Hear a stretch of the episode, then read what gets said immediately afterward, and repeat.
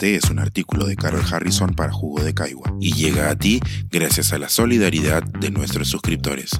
Si aún no te has suscrito, puedes hacerlo en www.jugodecaigua.pe. Ahora puedes suscribirte desde 12 soles al mes. Que no se nos vaya el tren. Sobre los retos de construir un metro en Lima y la paciencia de sus vecinos. La polémica sobre la inauguración del bypass de la avenida Javier Prado esta semana y las demoras en la línea 2 del Metro de Lima han puesto nuevamente en discusión cuál debería ser el enfoque para lograr una solución integral y sostenible a la caótica situación del tráfico en la capital peruana. Las brechas en infraestructura y sistema de transporte público de la ciudad han sido ampliamente señaladas y discutidas. Hoy en día, de las seis líneas de metro planificadas, solo está operativa la línea 1, el tren eléctrico elevado que cruza Lima de norte a sur. En el 2015 se inició la construcción de la línea 2, que es la primera línea subterránea y también la primera que cruza la ciudad de este a oeste. Hoy, una persona que vive en Ate y se quiere trasladar al Callao se demora alrededor de tres horas. Con la línea 2, este tiempo disminuiría a 45 minutos. Pero lo importante no es solo el ahorro de tiempo, sino la integración del sistema. La línea 2 conectará con la línea 1 en el cruce de las avenidas Aviación y 28 de Julio, a unos metros de la actual estación Gamarra, y con el sistema de buses metropolitano en la estación central. También se conectará con el aeropuerto Jorge Chávez. Para ello se ha incluido en el proyecto actual un tramo de 7.5 kilómetros de sur a norte, que pertenece a la futura línea 4 y que va desde la estación en Carmen de la Legua hasta la estación Gambetta, pasando por el aeropuerto. Esta conectividad es un paso clave y necesario para que nuestra ciudad pueda tener un sistema de transporte público integrado y sostenible. Pero, ¿qué es lo que ha ocasionado que este proyecto, previsto con una construcción inicial de cinco años, esté demorando tanto? Los factores son muchos, pero quisiera mencionar dos que me parecen fundamentales. Primero, la planificación. Debido a una voluntad que puede haber sido políticamente necesaria, pero arriesgada técnicamente, el metro subterráneo se inició sin tener los estudios definitivos de ingeniería, llamados EDI, de cada una de las 35 estaciones y 37 pozos de ventilación. Los EDI se van elaborando sobre la marcha para cada infraestructura y al ser la primera construcción subterránea de este tipo en la ciudad, muchos de los parámetros y regulaciones no están claramente establecidos, ni tampoco se tenía previsto cómo las futuras estaciones se insertarían en sus respectivos entornos urbanos. Segundo, la desarticulación y superposición de competencias entre las múltiples instituciones involucradas.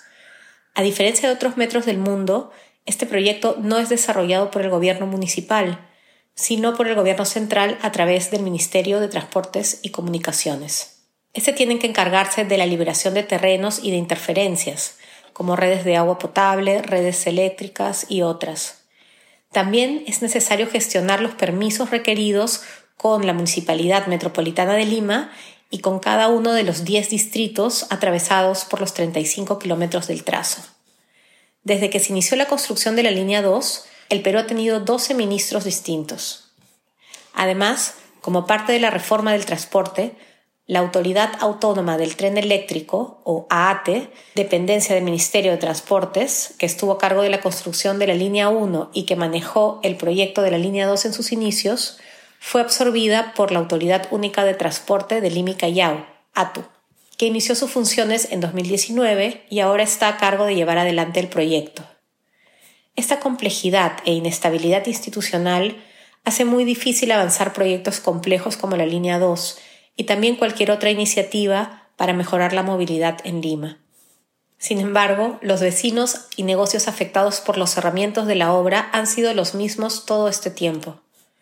El equipo de gestión social al que pertenezco se encarga de contactar puerta por puerta a todos los predios ubicados en el área de influencia directa de la construcción, en estos años, nuestro trabajo diario ha sido mantenerlos informados sobre los avances, los métodos de construcción y las características del futuro metro. Hemos vivido junto a ellos las molestias por la construcción del megaproyecto y por los desvíos congestionados de tránsito, pero también hemos compartido la ilusión de tener un transporte moderno, inclusivo, accesible y seguro. Desde enero del 2019, la señora E nos recibe con buen humor. A pesar de que la vereda frente a su casa, donde se construye la futura Estación 26, estuvo reducida temporalmente a solo un metro de ancho, justo lo suficiente para que pueda pasar su silla de ruedas. Ella sabe que cuando funcione el metro, podrá bajar por el ascensor exclusivo para personas con movilidad reducida, que habrá en todas las estaciones, y tomar el tren de forma segura desde el andén con puertas automatizadas.